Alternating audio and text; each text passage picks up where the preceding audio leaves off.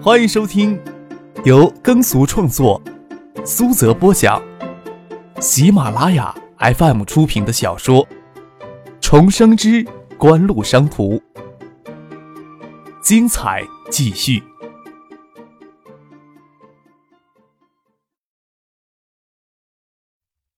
第二百四十集。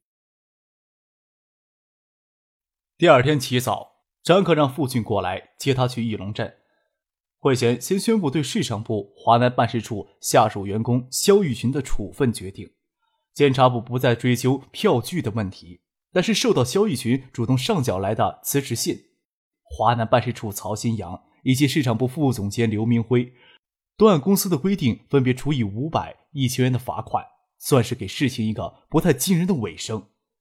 苏京东宣布处罚决定。也算不上什么重大决定，下边人都没有说什么，只是给牵聊到曹新阳与刘明辉的脸色可能都不太好看。张克清了清嗓子，开口直奔主题，似乎将昨天发生的事情完全给忘掉了，说道：“今天要讨论明年的市场计划，详细的方案也要在十月之前拟定出来。这份方案能不能让爱达电子继续获得明年市场的辉煌，就要看在座的各位。”是不是真的能称得上这个圈子里的精英人士了？在座的各位都知道张克做市场的水平堪称奇迹之手。听了他这句话，当然不可能有任何沾沾自喜。张克神色缓了缓，又说道：“今年爱达电子的销售有望突破四十个亿，是在座的各位共勉所成。明年的销售目标，我希望国内能突破六十亿。”同时，较大力度开展海外销售工作，争取达成十个亿的销售额。明年的市场计划也将是这些目标为基础的。市场宣传投入方面的预算也是预测的销售额为基础。我想，国内部分可以做到六个亿的样子。除了市场本部集中的广告投入宣传之外，还加大地区的广告投入力度。地区广告投放与销售区域规划，总额控制在两个亿之内。各销售区之间的比例。则以销售额决定。张可报出这样的数据，在座的神情都是一震。今年爱达电子市场宣传预算将近三个亿，此时已经花去了两个亿，绝大多数是市场部统一花掉的，在央视就投入了一个多亿。各地销售区能掌握的广告预算十分的有限，而且受到了严格本部的控制。明年整体广告预算提高一倍不说，地区广告投放以销售区规划。听这样的意思，公司是有意加大各销售区投放广告的自主权。像华南区这样销售大区，明年或许会掌握三四千万的广告预算。当今社会掌握了权力，这个消息自然令人非常的振奋。下个月的央视广告招标，咱们是势在必得了。苏兴东没有多想销售区掌握的广告预算问题。给明年的广告预算划出这么一大块，自然目标直指明年的央视标王。他有些诧异，侧过头来问张可：“这段时间来都没有听张可提起过这件事情，以为张可多半是做了放弃下个月的央视标王了。”嗯，去年的央视标王孔府宴酒厂的市场萎缩情况，相信在座的各位都有所了解。爱达电子要想继续明年谱写市场辉煌。就不能轻易的给别人摘去央视标王的光环。张可深邃的眼神看向曹新阳，心想：谢山昨夜找他谈什么样的话？目标就在曹新阳脸上停留了一瞬间，又继续往下面的人脸上看去。去年呀，咱们以八千万的代价拿下了央视标网，今年我想肯定没那么轻松。一是咱们的成功极大鼓舞了其他影碟机厂家，比如科王电器。他们最近的市场宣传力度就很大，有着明显模仿我们的痕迹，说不定也会对明年的央视标王感兴趣。二是今年的中央电视台可能会采取明标的招标方式，现场竞标会更加的激烈。我能够肯定，下个月不会开出低于两个亿的标价，所以咱们要做出两亿五千万到三亿的预算。三个亿？杨云暗自咂舌。真有必要拿三个亿去争央视标王？去年咱们拿八千万给中央电视台时，别人给我算过一笔账，说咱们每天往中央电视台送一辆桑塔纳。其实这个人不知道一辆桑塔纳其实值不了十五万，两辆桑塔纳差不多。张克这么说，引起下面一阵笑。他停顿了一下，又说道：“咱们每天往央视送两趟桑塔纳不假，但是咱们要每天从央视开出两辆凯迪拉克出来。我是看到凯迪拉克才往央视送桑塔纳的。”下面又笑了起来。苏京东摇了摇头，笑着不说什么。今年他对张克的决定就有很大的疑问。对于市场，张克是天生的敏锐，别人是远远不及的。张克的嘴角挂出一丝微笑，看似得意，说道：“明年的市场状况会复杂一些，正好因为复杂一些，所以要拿下央视标王这个制高点。当然，不可能再有桑塔纳换凯迪拉克的好事儿了，还是想着每天从央视开出两部凯迪拉克出来。”我看至少要往里面送一辆奔驰才行。要知道，国内永远是全球最重要的一个市场，争夺这个市场，花再大的代价，咱们都不过分。咱们始终能从里面获得足够的利润。中午在公司的餐厅里聚餐，张可、苏京东、丁怀、蒋威、鲁庆生、周一平、杨云、刘明辉等人坐一个包厢里用餐。张克对刘明辉说道：“有可能的话。”明年在市场部下面成立销售分部与海外分部，统管各销售区以及拓展海外销售的工作。你能不能写个草案给我？啊？刘明辉疑惑的看了看张克。是咱们上午的会议不是说了地方上的广告投入以区域规划吗？不是要将广告预算交给各销售区自行掌握啊？明年呀，会加大各地区的广告投放力度。不过还是由本部这边总体掌握，各销售区协助。这么大笔的额广告费预算不可能交给下面的销售区自行负责呀，会出乱子的。以销售区规划，只是为了更加精准与方便。张克说道。见林文辉眼里有些失望，知道他在开会时理错自己的意思了。在市场部下面成立销售分部，统管各销售区的工作，实际上是给各销售区降格，自然不会去加重各销售区的财权。让这些各路诸侯拥兵自重。刘明辉现在基本全权负责华南、西南、华中三个销售大区，广告预算由销售区掌握，他就能掌握三个销售区的广告预算。而现在广告预算由杨元协助苏京东、蒋薇负责的，这也涉及到市场部最大的一块权力，也是市场部历来比其他部门权重的重要原因。想想一个新吴市地区一年的财政也不过六七个亿而已。刘明辉的失望，张克多少都能体会到。对于外界来说，央视标王只意味着新闻联播与天气预报两个节目之间的第一条五秒钟的广告。但是刘明辉、杨云他们都知道，央视标王其实是一整套市场运作策略的代名词。这是当前国内最有价值的一套市场运作策略，其价值要远远超过中央电视台七点新闻联播后的那个五秒钟。与中央电视台也不仅仅只有每天五秒钟的合作，所以需要一套切实可行而且详细周密的方案，来让央视标王发挥出更大的价值来，而不是坐等到十一月八日在央视梅地亚中心举行的广告招标会举牌报价那么简单。连续开了两天的会来讨论明年的市场计划，其中倒是有一天来讨论央视标王的问题。接下来就是国庆加双休周末的三天假期。各销售区的主管大多都不是海州人，大约在九月三十日下午离开了海州，回家休假。九月三十日下午的会议结束很早，会议结束，市场部的人都已经离开。张克与唐静约好晚上五点钟去学校接他，时间还早，坐在会议室里不着急离开，与司京东他们聊了一会儿天儿。见刘明辉拿起会议桌上的香烟要出去，对他说：“去哪抽烟呢？老苏、老丁烟瘾也犯了。”一起出去抽两根。拍了拍苏京东、丁怀的肩膀，要他们一起出去抽烟。丁怀抬头，还想说他最近给老婆逼着戒烟，话还没有出口，给苏京东拽着胳膊往外拖了。行政综合楼天台上有两名女员工依着栏杆聊天，看到苏京东他们走上来，心虚的低着头走开了。刘明辉将香烟盒递过来，张可接了一支烟，装模作样的在身上摸打打火机。他身上自然是没有打火机，就等着苏京东过来帮他点烟。海州控股那边也有三天假吧？张口问刘明辉。啊，呃，有三天的。两个人正发愁做什么好呢。刘明辉笑着说：“他习惯拿手指捏着香烟抽。老夫老妻，老夫老妻，就这点不好。刘明辉的女朋友肖文读研时导师是李明学，张志行将李明学请进海州控股担任总经理一职。肖文毕业后也经李明学推荐进入了海州控股工作。张克对肖文的印象不太深刻，仅有几次的接触，觉得她是一个颇有心思的女人，能力不错。现在是海州控股总经理室的助理。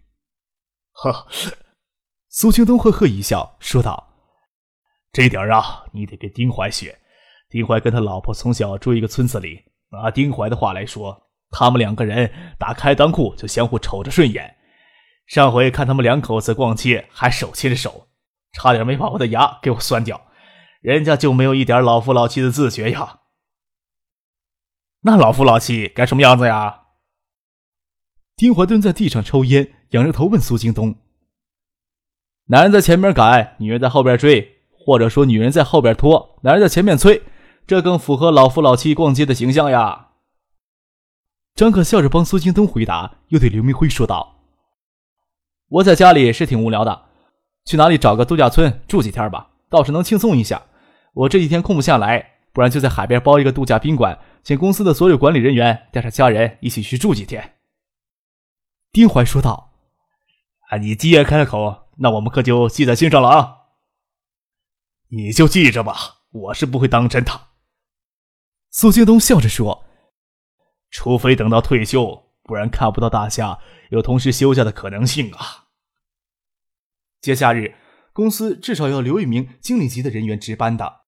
另外，找地方休假之类的活动，公司的管理人员是聚不齐的。不仅聚不齐。”大部分的管理人员都要缺席的话，张克的话也只能听听而已。张克拍了拍脑袋，笑着说：“你当我在耍滑头呀？要不这样好了，你们每年外出旅游一次，费用都算在我头上，这样总归好了吧？”啊，这点倒不错。苏京东点点头，就叹气的说：“哎，可惜我这三天呀，都抽不出空来。”我看小六跟女朋友挑一个好地方玩一下吧，看柯少会不会真兑现呀？张克说道：“小文有护照吧？让他多请几天假，你们一起去国外转圈回来。他不好开口，我跟宋培明、李明学说去。明年逐渐要拓宽海外市场，我想以你为主，在市场部下面设立海外分部，成立后就由你分管。过一两年实际成熟以后，嗯，公司会大力发展海外市场。”宋培明现在兼海州控股的董事长。小文护照倒是有的。刘明辉笑着说：“小文呀，女权思想挺重，总说两个人的事情要两个人一起拿主意，我可不敢一个人在这里做决定呀。再说，他对出国旅游的兴趣似乎也不大，是吗？”张克嘴角牵了牵，算是笑了一下，手里的香烟还剩下小半截，又从刘明辉手里烟盒抽出一根香烟。接着点上，那就算了吧。等你们结婚的时候，请你们去国外度蜜月，说不定能行呢。丁欢手里的香烟也抽完了，接过刘明辉的烟盒，里面只有两根烟了，分给苏京东、刘明辉，笑着说：“差点都忘了啊，我还在戒烟呢。”等香烟抽完，张可站了起来，看着远方林梢之外的斜阳，有些莫名的伤感，静默了片刻，说道。我先回市区了啊！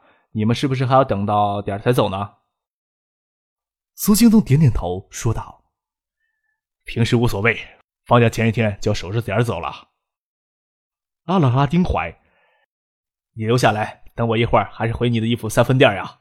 今天的工作计划就到这里来开会，我那儿呀早安排好了，我留下来等你一会儿也成。”丁怀说道。张可先下了楼，刘明辉还要在天台上站一会儿。苏京东拉着丁怀进了办公室。这段时间呀，你不要让市场部的人随便去你那里啊。苏京东让丁怀坐到办公室一角的沙发上，这个角落离门最远，就算不掩门，谈话也不会让别人听见。你是说华南办的曹新阳？哎，这个不好说呀。苏京东摇了摇头。公司五年规划中。海外市场是明后年的重心，这时候先在市场部下面设立海外分部，工作明年先启动起来。咱俩心里都清楚，海外市场不仅仅是代理销售问题，要绕开关税壁垒，与海外企业进行广泛的合作，甚至合资、独资设立工厂，都是必要的手段。海外分部的重要性不言而喻。柯少刚才的话里提到海外分部是在安抚刘明辉，他似乎不为所动呀。啊！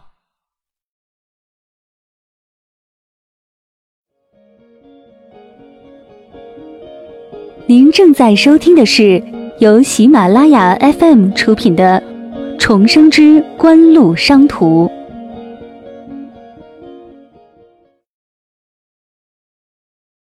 丁怀对复杂的人事总要稍稍迟钝一些。你是说我那里要提防着刘明辉？哎，希望不是他呀。苏京东也念着当初的情谊，丁怀在复杂的人事上稍迟钝一些。也只是希望如此呀。还想再跟丁怀说什么，裤兜里的手机响了起来，是张克打来的。我在办公室里呢，就老丁跟我在一块儿。苏兴东对电话说：“你让老丁也静观其变吧。”好，我跟老丁说。苏京东点点头。等张克先挂电话，才将手机合上，对丁怀说：“柯少让咱们先静观其变，一切就看他自己怎么选择了。”啊，我明白了啊！丁怀拍拍脑门我还以为克少将超级 VCD 的事情忘了呢。都是决定好明年只推的产品，怎么会放着明年的市场计划一起进行讨论呢？原来是克少压根儿就没想着要提，你倒是早明白了，怎么开会的时候还要煞有其事的介绍央视标王的问题啊？即使央视标王给哄到三个亿，咱们也不是非要舍弃不可呀。苏兴东没心没肺的笑了笑。拿下明年的央视标王，无可避免会提高咱们的运营成本，但是在市场持续增长的情况下，保有原有的市场份额，会促使咱们采用更多的 TI 解码板，这边经营的成本提高，利润降低，但是香港公司那里却可以截留更多的利润。更重要的，即使明年普遍的影碟机如克少所预测的那样，会陷入全球混战的状况。咱们也有超级 VCD 这一升级产品，咱们也有超级 VCD 这个升级的产品来保证咱们的利润不受普通影碟机市场混乱竞争的影响。就凭这两点的话，即使是真的准备十月拿下三个亿去争夺明年的央视票王，也不是不可以认真的事情呀。客少这样子的话，他其实是希望别人去争这个标王吧？丁怀现在总算是明白过来了。顺水推舟的事情罢了啊！苏兴东笑了笑，与正泰景城的恩怨是越来越深了。即使换成是自己，有机会也要摆他们一道。赶到一中，正赶上方晚学学生涌出校门，车子给堵在校门口进不去。张可将车子停在校门口的场地上，人走进去找唐静。刘明辉还是最终拒绝了他好意的安排，让他今天的心情多少有些心灰意冷的沮丧。毕竟是最初跟自己创业的几个人，自己也没有要亏待他的意思呀。大前天夜里看到华南办事处主任曹新阳与谢詹正在象山路口的一家 KTV 门前，张克就考虑到身为曹新阳直接主管的刘明辉可能有别的想法了。就今天最后的谈话来看，刘明辉已经明显的动摇了，只是没有到最后做决定的时候，还是等着他自己做决定吧。他决定要留下来。那是再好不过，也没什么好追究的。当今社会，人心思变，那是再正常不过的事情。